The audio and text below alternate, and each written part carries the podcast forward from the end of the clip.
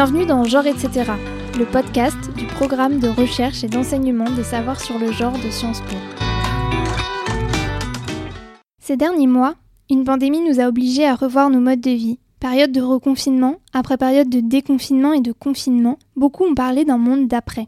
Pourtant, certaines personnes s'engagent depuis longtemps pour imaginer et poser les fondements de ce monde d'après, d'une société profondément transformée. Certains engagements ont été visibles ces dernières années, comme par exemple la zone à défendre de Notre-Dame-des-Landes dès 2014, le mouvement Nuit debout en 2016, ou plus récemment, en 2018 et 2019, le mouvement des Gilets jaunes et celui des colleuses contre les féminicides. En parallèle, d'autres personnes s'engagent, de manière plus discrète, moins médiatique, parfois plus institutionnelle. Mais malgré la diversité des tactiques employées par les activistes en France, leur engagement a un horizon commun. Ils existent pour faire advenir une transformation globale de la société. Pendant plus d'un an, Réjeanne Sénac, directrice de recherche CNRS au Centre de recherche politique de Sciences Po, le CEVIPOF, est allée à la rencontre de responsables d'associations, de responsables de collectifs et d'activistes. En tout, elle a rencontré 124 personnes et recueilli leurs perspectives et leurs points de vue sur le monde et sur leur lutte. Elle vient de publier les résultats de cette enquête qualitative inédite aux presses de Sciences Po dans un livre intitulé Radical et fluide. Bonjour Réjeanne Sénac. Bonjour. Je crois que le point de départ de votre enquête qualitative, c'était le principe d'égalité, sur lequel vous aviez déjà travaillé dans vos précédents travaux. Et donc, lorsque vous rencontrez les responsables d'associations, les activistes, vous avez toujours avec vous ce qu'on appelle une grille d'entretien. C'est une liste de questions structurée dans des catégories dans un certain ordre. Et la première question que vous posez, c'est toujours la même. On l'appelle la question clé ou la consigne. Et vous, votre question clé, elle interrogeait le rapport que la personne interviewée entretient avec le principe d'égalité. Et là, vous sentez une certaine méfiance, voire une défiance vis-à-vis de l'égalité. Les activistes préfèrent plutôt parler parler de justice, d'équité, de visibilité ou même de dignité. Est-ce que vous avez été surprise par ces réactions?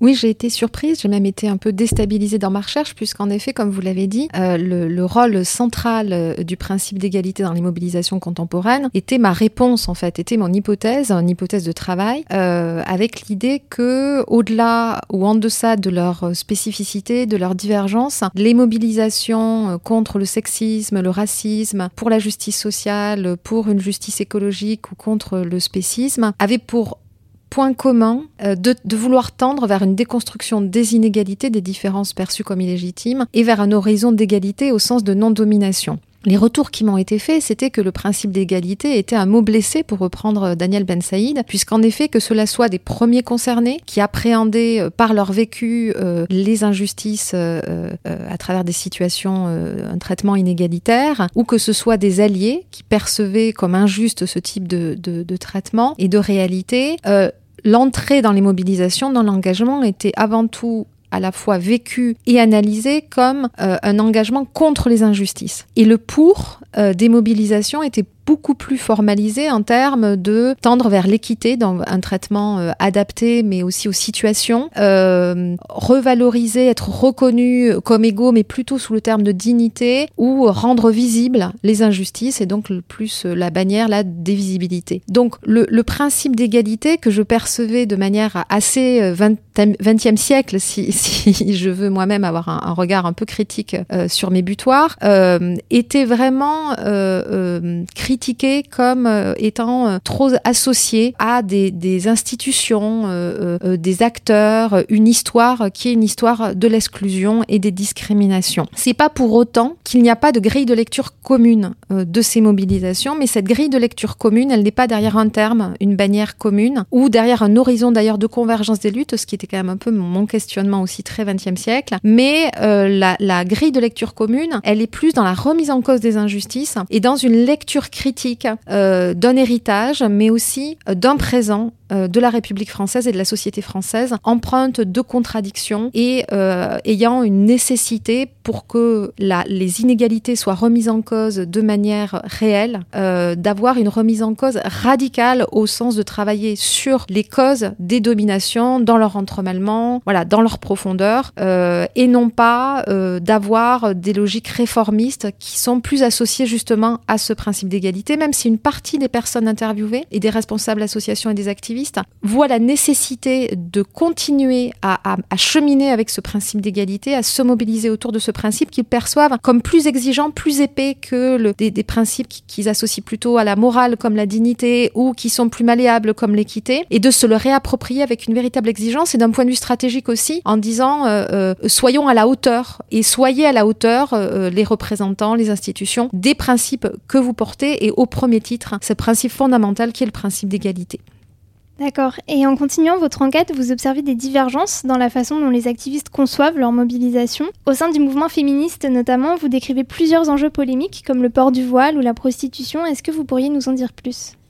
Donc, en effet, moi, mon, entrée dans la recherche, et c'est souvent le cas, on part d'un paradoxe, d'une énigme, de quelque chose qui nous interroge. Et ce qui me semblait contradictoire, c'était qu'il y avait à la fois euh, une, véritable, un véritable moment, moment et mouvement euh, vers à la fois une déconstruction des dominations pensée comme transversale, globale, au-delà des types de public et des types de domination, donc euh, à travers en particulier le rapport à l'intersectionnalité qui croise sexe, race, classe, mais aussi euh, ce, ce, fin du mois, fin du monde euh, ou justice sociale et écologique. Donc vraiment ce questionnement de ce qui fait commun dans, à la fois dans les dominations, mais aussi dans l'horizon d'émancipation. Et dans, dans le même moment, euh, je percevais des divisions qui étaient de l'ordre euh, de découpage de camps, euh, en particulier chez les féministes, entre amis et ennemis, autour d'enjeux qui étaient perçus comme des enjeux irréconciliables, des positions irréconciliables, soit sur le rapport consentement autour de la prostitution euh, et du port du voile en particulier, et le rapport aussi à l'identité, à la non-binarité, autour de la transidentité.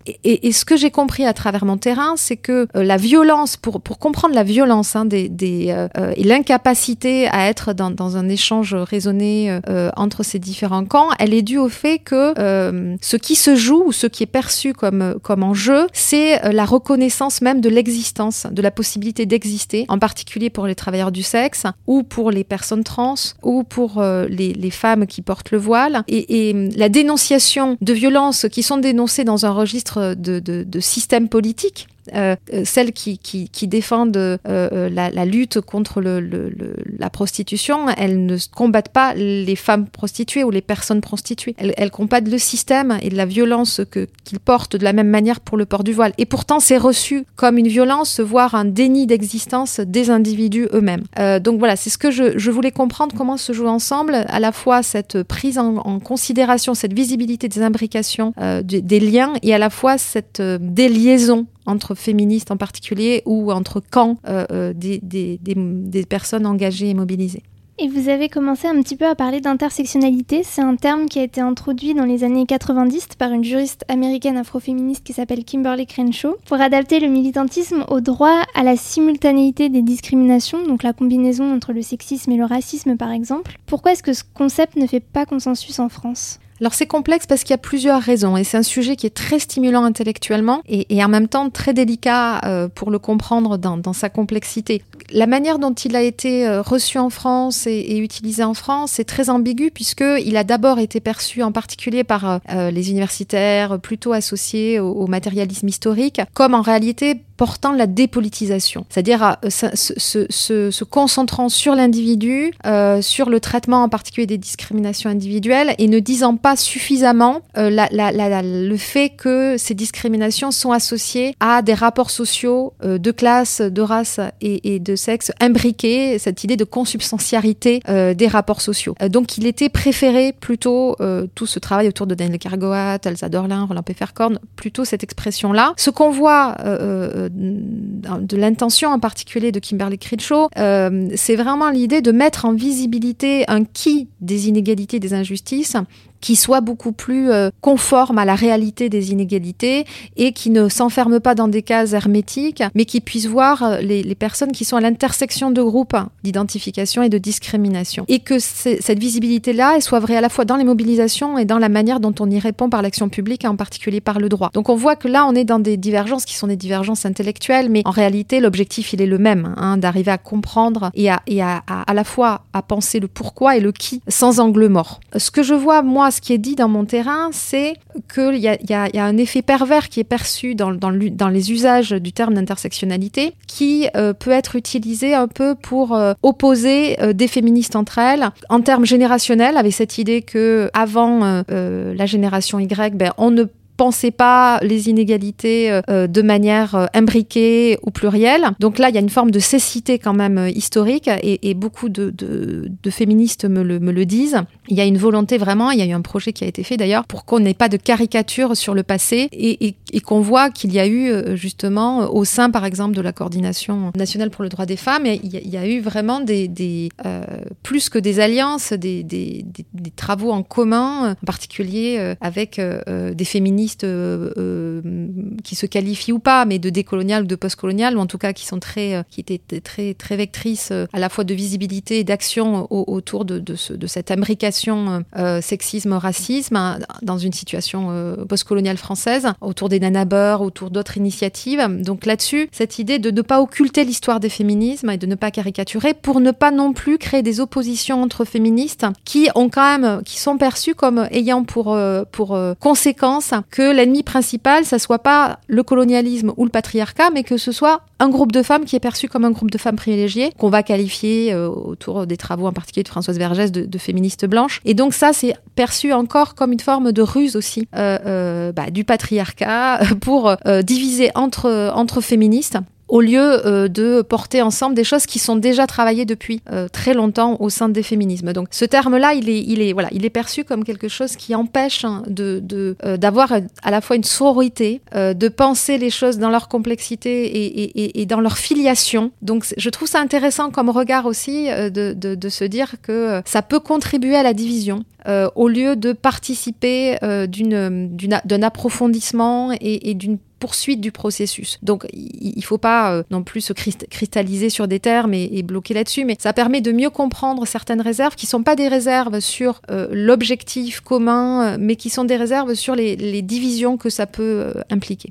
Merci. Et je voulais aussi vous interroger sur un autre aspect de votre démarche scientifique qui est un peu lié à ce, ce concept d'intersectionnalité, c'est la dimension située du point de vue, ce qu'on appelle la standing point theory en anglais. Est-ce que vous pourriez d'abord nous expliquer ce que c'est et euh, peut-être nous expliquer quelles questions vous vous êtes posées en tant que chercheuse avant de commencer cette grande enquête? Alors c'est une expression assez compliquée parce qu'elle est euh, avant tout épistémologique, plutôt appliquée aux sciences dures. Enfin voilà, donc je, vais euh, plutôt l'appréhender par rapport à, il y a toujours une dimension nomade des concepts, euh, de la manière dont elle, euh, est très forte aujourd'hui euh, dans, les, études euh, sur les mobilisations et, sur les féminismes en particulier. On voit qu'il y a, une, volonté de dépasser une approche qui est une approche assez verticale de la recherche Euh, de la, de la science, euh, qui serait une approche euh, qui, derrière une, une fausse objectivité, euh, porterait en réalité une autorité qui ne permettrait pas de voir justement euh, que toute recherche est, est située, est située dans un moment particulier, au moment où on fait la recherche. Et là, c'est vrai que je fais cette recherche à, des, à un moment très particulier. Je, je, vais, on va, je vais vivre, je me pose des questions sur justement le croisement justice sociale, justice écologique, et la pandémie va arriver de la Covid.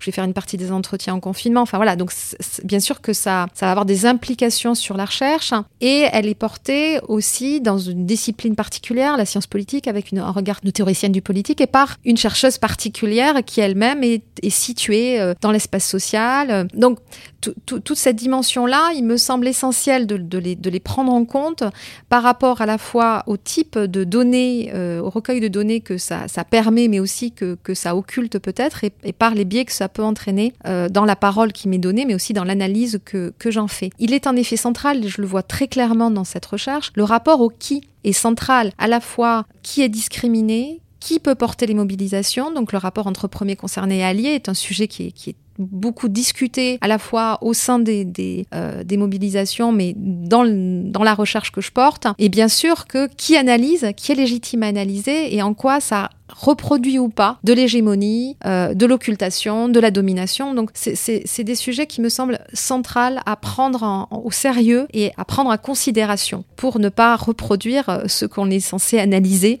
Pour cela, en particulier, j'ai veillé euh, à, ce que les personnes que j'ai interviewées, même si elles étaient tout à fait conscientes que je les interviewais, que je les enregistrais, que ça allait être utilisé pour, pour des publications scientifiques et pour des analyses scientifiques, je, leur ai, je, les ai je les ai nouveau sollicitées avant la publication de l'ouvrage pour qu'elles puissent valider à la fois leur extrait citation, mais pas seulement. je leur ai aussi fait lire le contexte d'analyse parce que mon objectif était vraiment pas de trahir leur, leur message, leur analyse et, de ne pas, moi, biaiser voilà, ce qu'on pouvait comprendre de, de, de, de, ces mobilisations euh, contemporaines contre les injustices. Donc ça a été ma manière de prendre en compte vraiment leurs paroles euh, sans euh, les, les, limiter à la grille de lecture qui était la mienne. Et, et par rapport à la première question que vous avez posée, c'était d'autant plus important que ma grille de lecture était beaucoup trop rigide par rapport à la complexité, la fluidité des mobilisations contemporaines actuelles.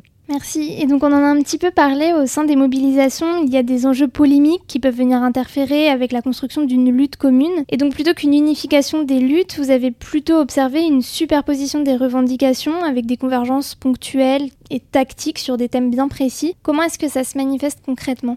Alors, ma question de départ, c'était vraiment euh, qu'est-ce qui fait commun euh, dans les mobilisations contemporaines contre les injustices? Ma réponse, mon hypothèse de travail, ma réponse de travail, mon hypothèse, c'était que c'était l'horizon d'égalité. Vous avez bien compris que mon hypothèse a été bousculée, euh, voire plus que nuancée, même si euh, euh, certains et certaines considèrent que l'égalité est, toujours un principe qui est fondamental et, qui est le plus à même de porter la non-domination, d'autant plus parce qu'on est en France et qu'il faut se réapproprier nos principes fondateurs. mais là, il y a quand même quelque chose qui est révélateur dans le fait de plutôt se reconnaître contre, dans la lutte contre les injustices, l'équité, la dignité. Ce qu'on voit, c'est que ce qu'il y a de commun avant tout, c'est la dénonciation des injustices et le fait de le rattacher à quelque chose de radical, c'est-à-dire à la fois de global et d'associé aux causes. Et donc là, il y a un ennemi commun, c'est-à-dire dire en fait le sexisme, le racisme, la dimension écocidaire, le classisme, voire le spécisme pour ceux qui sont antispécistes, qui font pas consensus, mais euh, et associé à un système qui est un système économique donné euh, du capitalisme tardif, du néolibéralisme qui marchandise tout, dont les corps, euh, dont les ressources, euh, et qui porte à la fois du patriarcat, du racisme. Donc, on a quelque chose de commun dans l'ennemi commun. Par contre, sur l'horizon commun, le bien commun, il y a vraiment une réticence à apporter un cadrage prédéterminé, qui est associé en effet à plutôt au totalitarisme du XXe siècle, à quelque chose qui, où on reproduirait une hiérarchie des luttes et où une lutte gagnerait sur une autre, en particulier avec un peu, je pense, une forme de, méfiance vis-à-vis de la primauté euh, de la lutte des classes sur les autres luttes. Donc on veut pas rejouer ce, jeu-là, euh, voilà cette histoire-là. Euh, donc il y a cette idée que on est radical, mais on est fluide au sens où chacun va en fonction euh, de son histoire en tant que premier concerné, de la spécificité de, ses revendications, des choix de type de, mobilisation qu'ils ont fait, de spécialisation aussi qui peuvent être thématiques euh, sur l'urbanisme ou sur d'autres enjeux ou sur le rapport au pouvoir. On va porter une lutte qui est la plus cohérente possible avec la tactique qui correspond le mieux en termes à la fois de stratégie et d'idéologie, mais aussi de parcours humain. Et ensuite, chacun va mettre une brèche à sa manière dans le système, et le système va, de cette manière-là, être déconstruit. On va avoir des moments de rencontre dans, cette phase où